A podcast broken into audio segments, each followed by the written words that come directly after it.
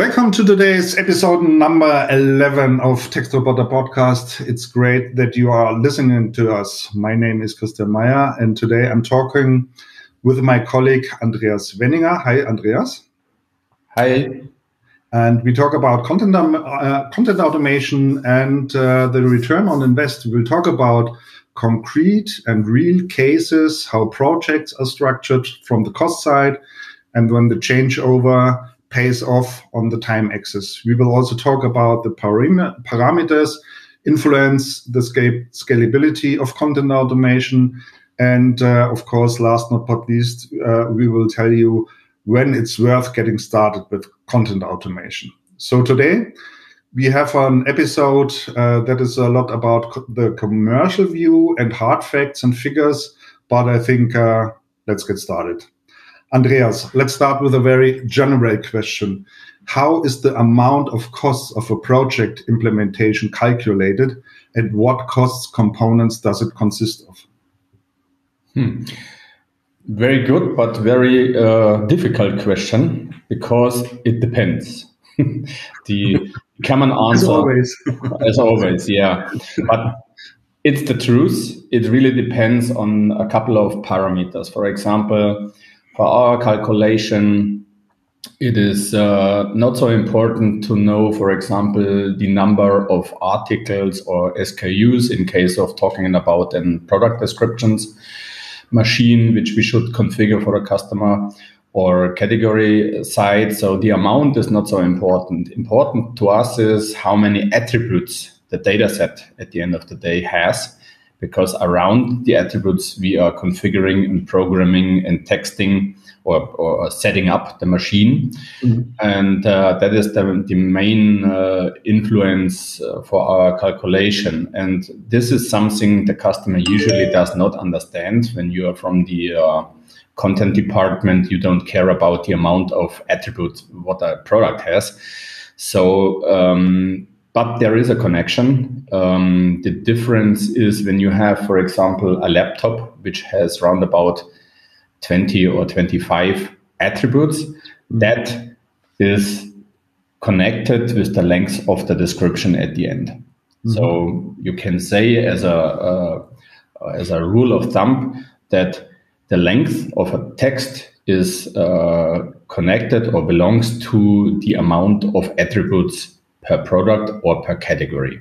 Mm. So, and that, that is a main factor for us to calculate a project.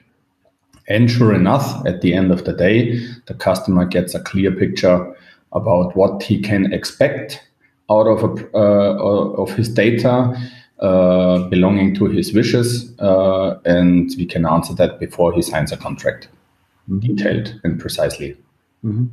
And uh, this is this is one component, the, the the number of attributes. What are the under the other costs, like uh, license costs? Yeah, at the end, um, a offer from uh, Unice has always two or uh, three main yeah uh, articles on uh, on the offer. The first is uh, setup costs. They are also related to the API cycle, uh, how much setup on the data uh, has to be done before, mm. and so on. And uh, then uh, that is, but that is a one-time setup fee, and then you have two monthly fees. The one is the text roboter as a service, and secondly the uh, software uh, basic costs, and they depend. They depend on the amount of SKUs or data sets and uh, begins with 279 per month and uh, goes up to uh, 4,700 something. And the steps are um, yeah up to 2,500 uh, SKUs is 799 per month software costs, software license costs. Mm-hmm. And the next step is up to 20,000 SKUs. It is monthly 1,599 and then it goes up to uh, 50,000 SKUs. Um, it is uh, 4,799. Mm-hmm. Right. Can you can you explain shortly uh, what does text roboter as a service means? Yeah, that is the monthly service for setting up and programming the machine in yeah in a tailor-made uh, as a tailor-made system because sure enough uh, companies like adidas do not want to have a plain text which sounds always like the same or like puma or something like this. They have uh, expectations on the brand tonality or from the emotional uh, point of view, uh, especially the, the, the, fashion branch uh, does not need uh, technical descriptions. They need uh, flavor and uh, emotions in emotions yeah. on, on, the descriptions or whatever they need from the content perspective.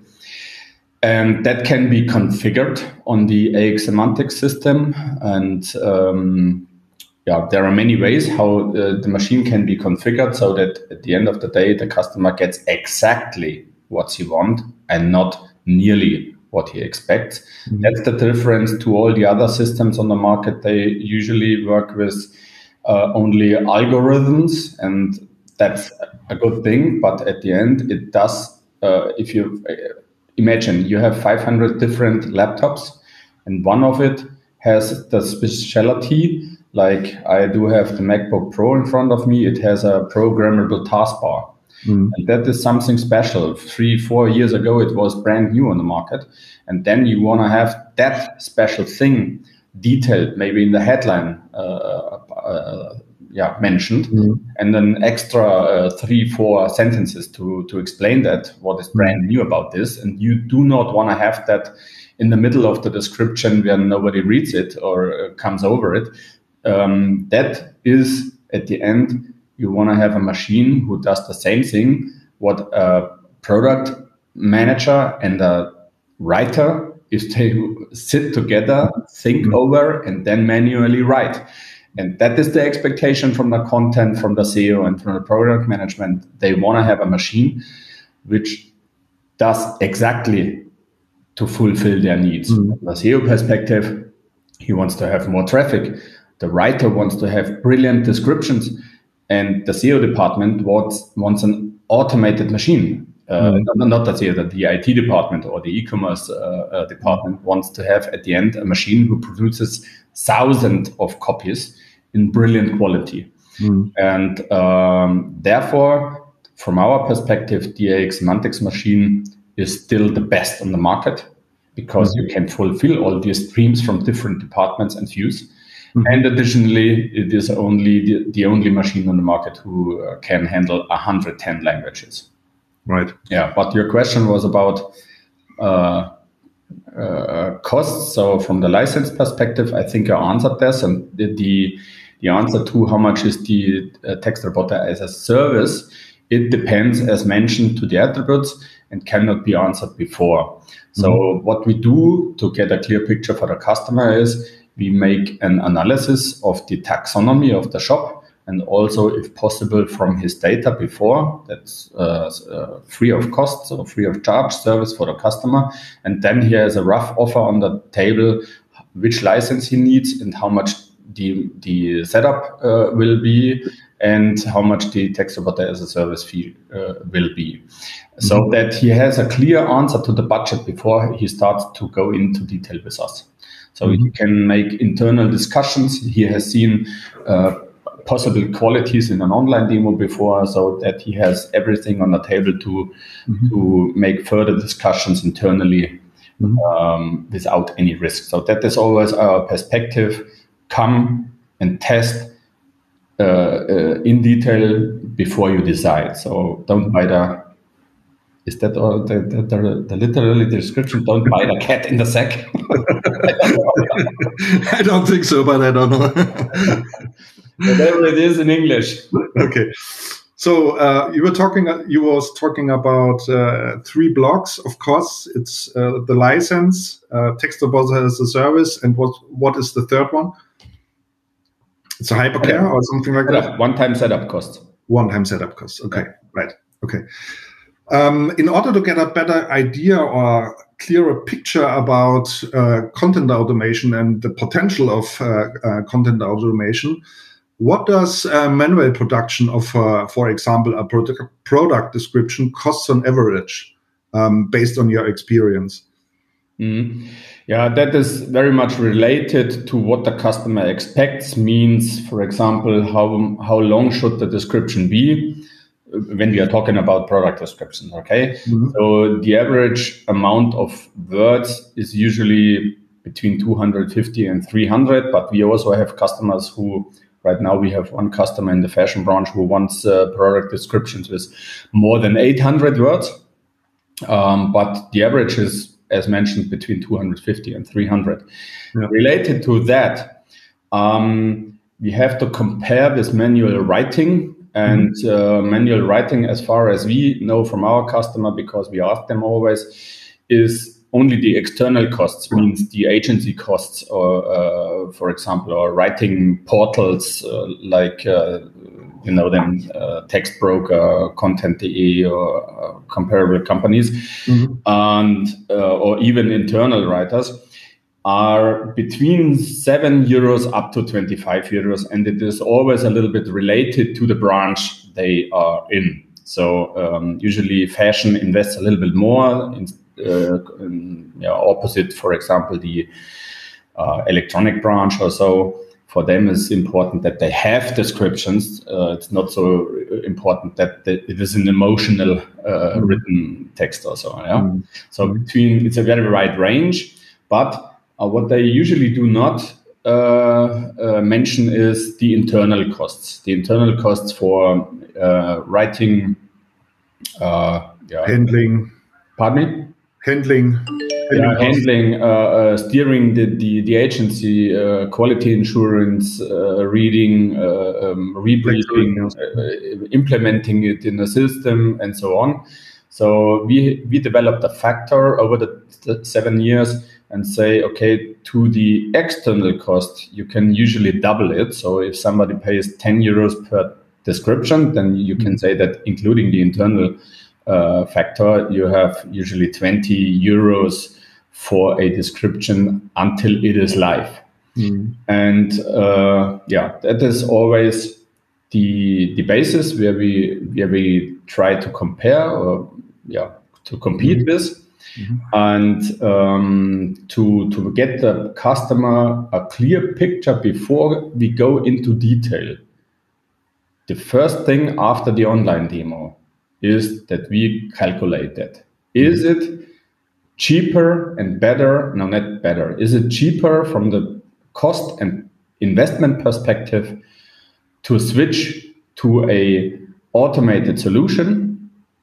And uh, as mentioned, that is uh, quite individual, but we have developed a, a software which can uh, easily calculate with a couple of answers to questions we have to the customer uh, very fast uh, a rough offer mm-hmm. so that he knows from the very first appointment he has with us how much the cost will roughly be so mm-hmm. and he will get that as a rough offer. And so then he can do the internal discussions. And then he say okay that, that meets our expectations. And then we can go the next steps.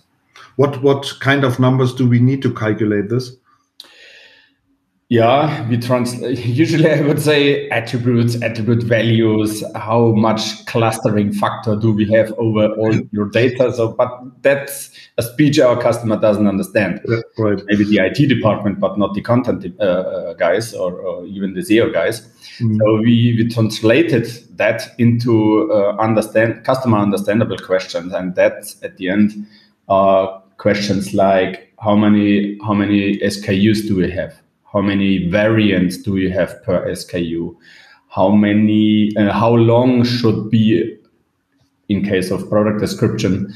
Uh, in average, um, uh, text, a text or description be? Then do you need translation? If yes, in which languages? Do you uh, regenerate? Means do you produce more than one um, description per SKU, for example, to use it for Amazon, for marketplaces, for uh, newsletters, affiliate partners, uh, retail partners, uh, wholesaler partners, and so on. Mm-hmm. Uh, that's necessary input. From, and usually, our customer can give us that these answers very easily, and then we can make uh, the uh, voodoo in our house to calculate that and reflect that on our needs and give uh, a clear picture of the figures uh, and, and costs. Okay. So keep in mind uh, the, the, the costs of manual producing a product description between 10 to 20 euros. And uh, now we want to talk about the potential of uh, content automation. Uh, let's talk about the first case you brought, Andreas. What is it about? Mm-hmm. So uh, what I brought with me is I, I separated the, the cases in two um, yeah, chapters. First of all, I would like to show cases where we have uh, the view on how does your cost per description develop or cost per text develop. And the second chapter is really for the CFOs, uh, the uh, transparency on return on investment. All right. So the first um, case I brought was a case um, or is a case in the uh, furniture sector Mm-hmm. Um, so kitchen, um, um, couches, everything, couches, everything you find in the household, and they. Uh, so I had to explain because you don't see the calculation on the screen. Yeah. Um, what we what what we assume is that the person who we talk to first comes from uh, a department who is the receiver of the descriptions. So, for example, SEOs, content writers, or even e-commerce uh, uh, responsibles, but not the decision maker when it comes up to the cost or the money. Mm-hmm. So, what we have done until here is we give him a clear picture, him or her, how much descriptions he can expect on a timeline and in which steps and how it um, how his uh, how his uh, costs develop on a longer time period. Mm-hmm. And in this case, the furniture company uh, gave us around about 18,000 SKUs for the first six months because that is the phase where we said, okay, that's the reality for setting up and programming API cycle and so on. And um, the costs were, for this case, 1,599 per month for the software license and 3,492 euros for the text roboter as a service. So, yeah, that's a huge amount of money, sure enough. But if you reflected on going live with approximately 20,000 SKUs after 6 mm-hmm. months, then we are talking about 30 cents per month because there is a special on it. The customer told us that he plans to regenerate his content 12 times a year, means every month. Mm-hmm. And then we are talking about 80,000 SKUs multiplied with 12 in minimum. Our our experience is that the customer will do it more often, but he doesn't know at this point. Yeah? Mm-hmm. Um, that can also go up to 24 or 30 or 40 or 50. And even when the IPA calls uh, pushes the button and regenerates content per SKU, then always is lowers the price per text mm-hmm. because flat rates are flat rates. Text mm-hmm. as a service is a flat rate. Software is a flat rate, mm-hmm. and you do not pay per text. That you pay for text roboter as a service with two flat rates. Mm-hmm. And if you produce more content, the cost per text sink. Mm-hmm.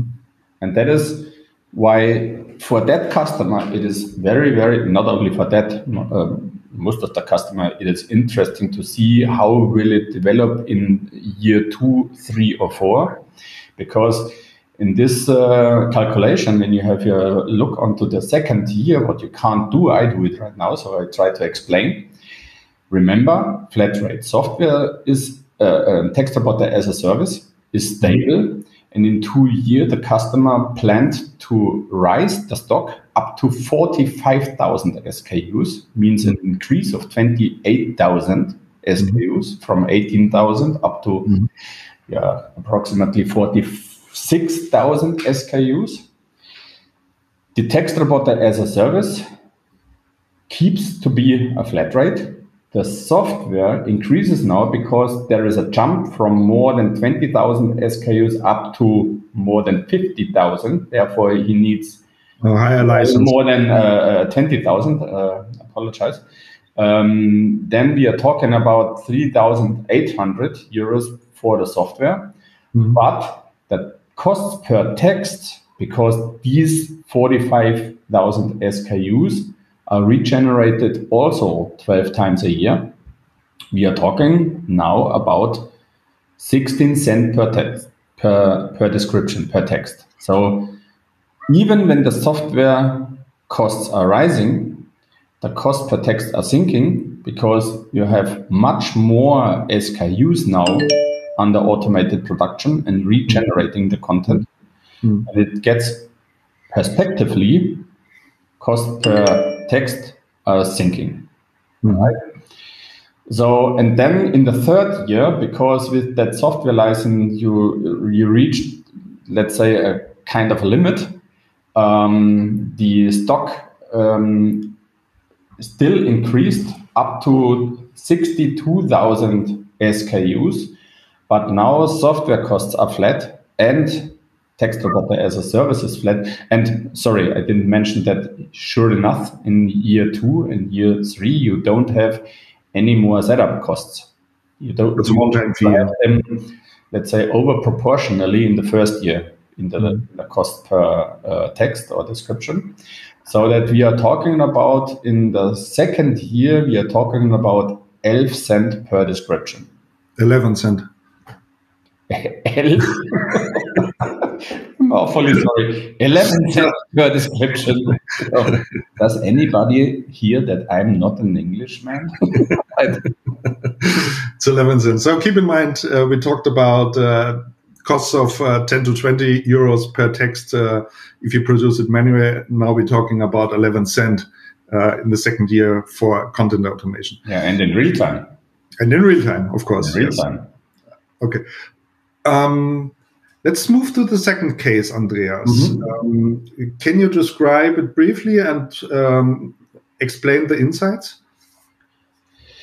Uh, I hope so. So the uh, the second customer is a international uh, working uh, fashion company.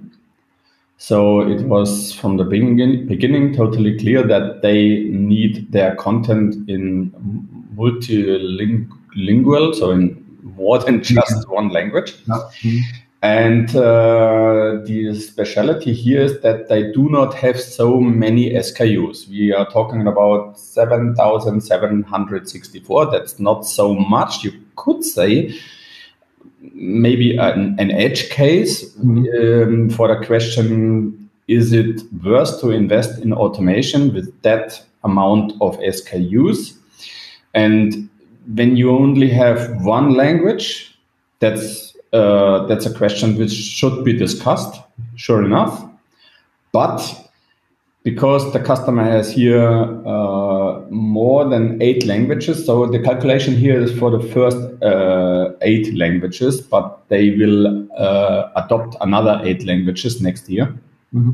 Um, we're talking about 16, 16 languages altogether, but the calculation I have here is for the first two years for the mm-hmm. uh, first eight languages. Mm-hmm. So um, it is, and they have six uh, different uh, channels to spread content because it is a vendor. It is a fashion vendor who wants to supply all his uh, resell, not the resellers, but the uh, the wholesaler platforms and so on. And sure enough, they want to produce uh, for each channel a unique version mm-hmm. to avoid duplicate content and these things.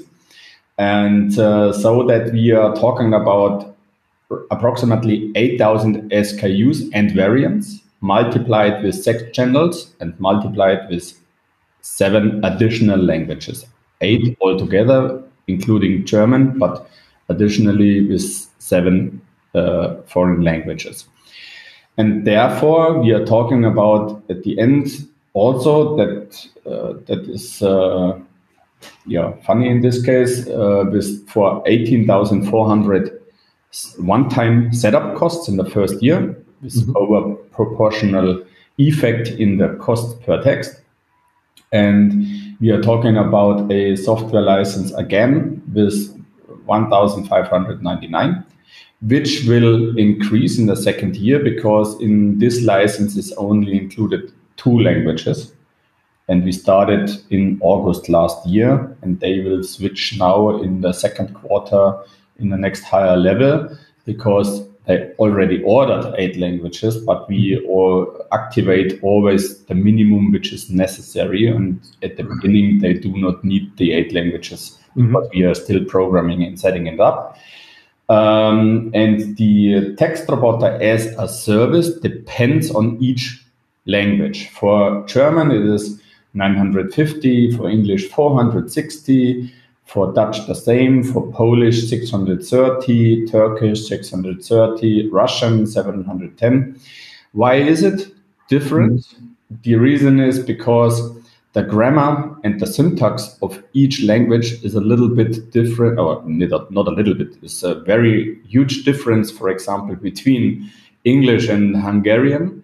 Uh, so it is more complicated to configure and to program, and that is why we calculate it uh, per language a little bit uh, separate. And uh, yeah, we have classified. So Dutch and English, for example, is the easiest uh, language. Um, Hungarian and uh, Finnish. Finnish are the most difficult languages and mm-hmm. therefore the most expensive ones. Mm-hmm. Okay, so. Um, and so it's clear it's not it's not a, a machine translation. Uh, all the, the the programming we do is translated into another language. Yeah, uh, I mean that that is often mentioned in other uh, um, podcasts um, uh, chapters from us and also in our uh, webinars.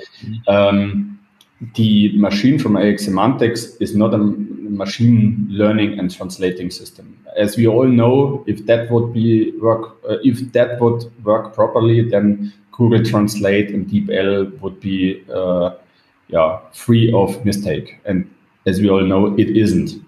And um, even when you want to have your own ductus uh, in the language, then that's not possible. Yeah. So the machine from AX Semantics does work totally different. There is a from us, means really from UNICE, trained translator on the machine who is able to, to work with the machine. In we have now a network of translators who who are trained on our machine in more than 40 countries. That's kind of an advantage of UNICE. Mm. And we are experienced, really experienced with them. We, we did uh, Adidas uh, in several countries. We did Metro in several countries, Beiersdorf. Mytheresa. My Teresa, yes, thank you. Also, uh, Arab and and uh, um, Far East uh, languages like um, Chinese, like uh, Korean, mm-hmm. also Russian, uh, Ukraine. that's all cases we did before.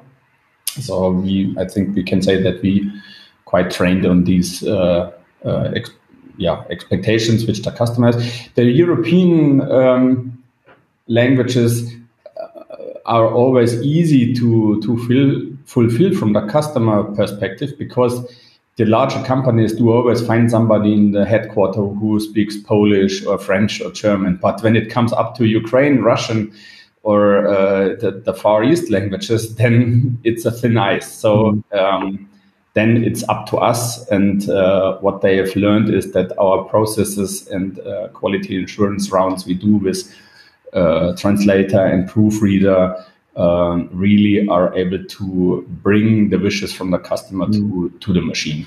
Yeah. Okay, so let's let's go back to the cost. Exactly. Exactly. um, yeah. Um, the, second year, um, again, the one-time setup costs are don't have to be paid anymore so that uh, but the the number of article articles which have to be uh, served with uh, descriptions uh, rise up to 8,500 SKUs and variants. And then uh, the amount of costs, or not the amount, the, the cost per description sank from 1.26 euros down to 0.86 or 68, 68 mm. cents from 126 down to 86 cents. Mm. And that is more than 30%, I would say. Yes. And um, a good a good perspective for the financial department to make clear that even when you use a text roboter as a service and a software as a service, then the behavior usually is as more as you use the software and functionality you are used to that your monthly fees are going up mm-hmm. and we have the quite opposite uh, develop developing in, on the cost perspective. Yeah. Cost and, and, and, don't forget, you have uh, all the text in several languages at, in yeah. a second. Yeah, no, no translation costs, no waiting for translators. Exactly. Mm-hmm. And in even the, the most or the, the biggest advantage in this case for the fashion branch, as I learned now, it, we didn't know that uh, three years ago. The most positive effective here is not only that they have content in several languages. The most effect here for the fashion branch is that they have the content in real time via pushing the button or the API call. Means when the product uh, management is uh, finished with setting up the new um, articles and products in their, for example, PIM system or ERP system, pushes the button to save and immediately all the descriptions in all several or in all languages are there. Mm. so it's it's the time to market. The time to market model is shrinking, uh, and that is very important in the fashion branch, as far as I know, uh, because who brings the products online first makes the most turnover. Mm-hmm. Mm-hmm. Okay. Andreas, uh, let's summarize again. What are the parameters um, that create the big economy of scale? We talked about two cases. Um, what are the parameters? Let's summarize it again. Hmm. Amount of languages, amount of SKUs is a really big scaling effect from the perspective of a customer mm-hmm. because from our perspective the effort is always the same for the setup and the text robot as a service it doesn't matter if you bring the, from our perspective mm-hmm. thousand products or hundred thousand but from the perspective from the customer it makes a huge difference for us it is the same work it doesn't matter for us, it's important how many attributes you bring and how many categories you bring. Mm-hmm. Um, but for the customer, as more SKUs or data sets he has, as cheaper it gets. Mm-hmm. Really huge scaling effect. Or the interval of renewing the stock, also fashion branch, uh, between two and four times, they change their stock 100% and even in this case, which we talked about a, a minute ago, these 8,000 SKUs and variants we talked are next year 100% new. Mm. And then he has a machine pushing the API cycle, new articles are in their system, and then the machine can really uh, show his his power uh, mm also from the figure uh, from, mm-hmm. from from the cost side. Yeah? Mm-hmm. So to answer your question clearly, the amount of SKUs is a scaling factor. As more, as better. Mm-hmm. Um, the amount of languages, mm-hmm. same thing, because transferring the programmation, the programming into several languages is not the same as the first setup. It's always a piece of it. Let's say half of the first costs. Um, and The third one is uh, the number of output channels, I think. Exactly. The, the regeneration, the number of channels um, or the, the number of regenerations um, is also a big scaling effect. Mm-hmm. Um, yeah. Mm-hmm. Okay, now um, we know uh, in which range uh, the costs per text lie and by which parameters the text costs are influenced. Finally, I think we should talk about the return on invest. This is a very important point, especially for financial decision decision makers. Yeah. Um, what do you have to say about the return on invest? Yeah, the first chapter about uh, cost per description uh, or monthly costs and so on. That's the perspective from the several departments. Yeah, for, um, but now return on investment is for the finance district or finance department and the, ma- the management. Um, because their target is to increase turnover. And the main two triggers for increasing the turnover in the e-commerce sector at the end of the day is to increase the traffic and increase the conversion. Mm-hmm. And product descriptions are the main trigger to increase the conversion. And the main trigger for increasing traffic is, for example, category descriptions.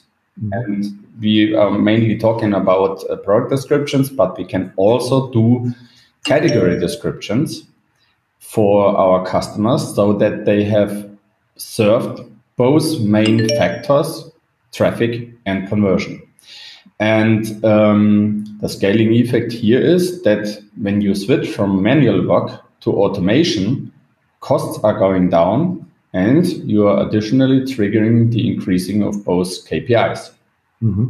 So to me, to, to, to make a calculation before decision, we need a couple of additional information.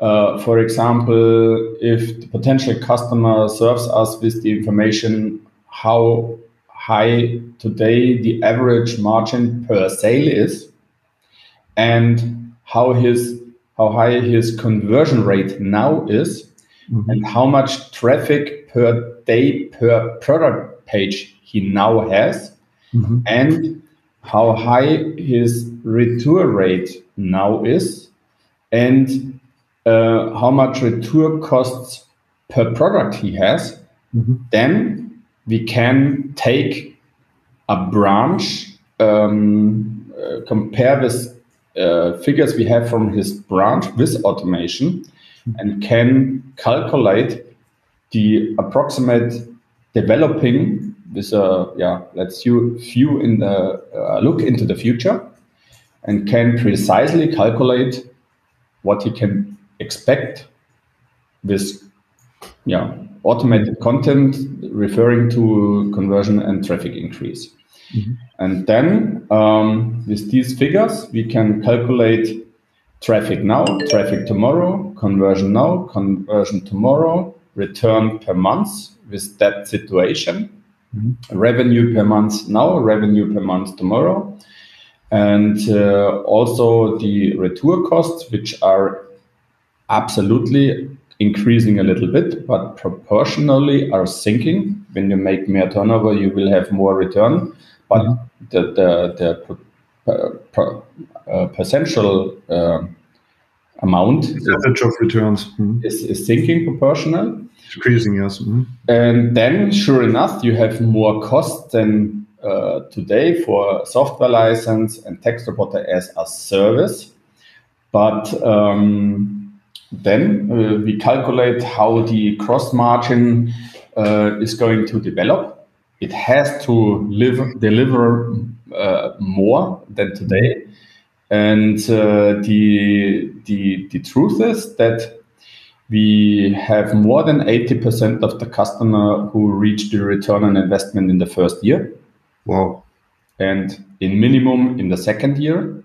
Mm-hmm. And uh, we do not take a customer when the calculation says year three, or we make a discussion with the finance department so that they know how the situation is.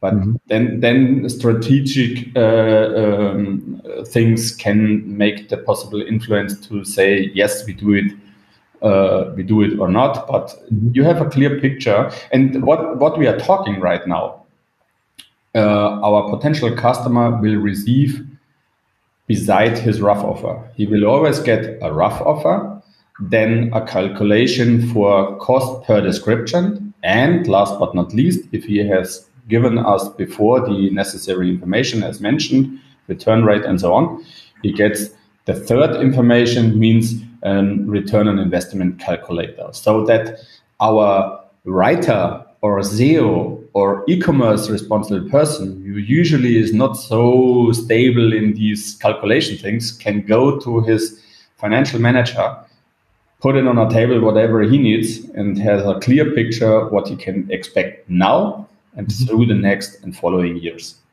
Okay great. Andreas let's come to the end of uh, today's episode. Um, i thank you very much for your deep insights, and uh, we hope that the economic of uh, the economic view of this topic topic content automation was helpful for you mm-hmm. and you better understand it. Um, if you would like to learn more about this topic, um, uh, I recommend our last webinar. Uh, you find it on the homepage, and uh, also we will put a link into the show notes so that you can go to it. And there we will also show uh, some sheets and numbers and facts uh, so you can maybe better understand it. Um, maybe we should mention that we uh, will launch an additional site next week, I think. Where yes, special landing page for it. Yes. Yes, where our uh, yeah um, followers or potential customers friends, can customer and friends. fill these mentioned uh, questions with answers, and then they will get back immediately a rough offer, a rough calculation, so that they know what is the truth for their situation. Yes, of course. And so please feel uh, free to contact us to make um, or make an appointment appointment uh, with us or with Andreas and um, so we can talk about your specific case and your wishes and uh, the things you would uh, like to have. And um, so we are both looking forward to come and exchange with you. Okay, then we say until next time. Uh, have a nice day and thanks, Andreas. Thank you very much. Bye bye. Bye bye.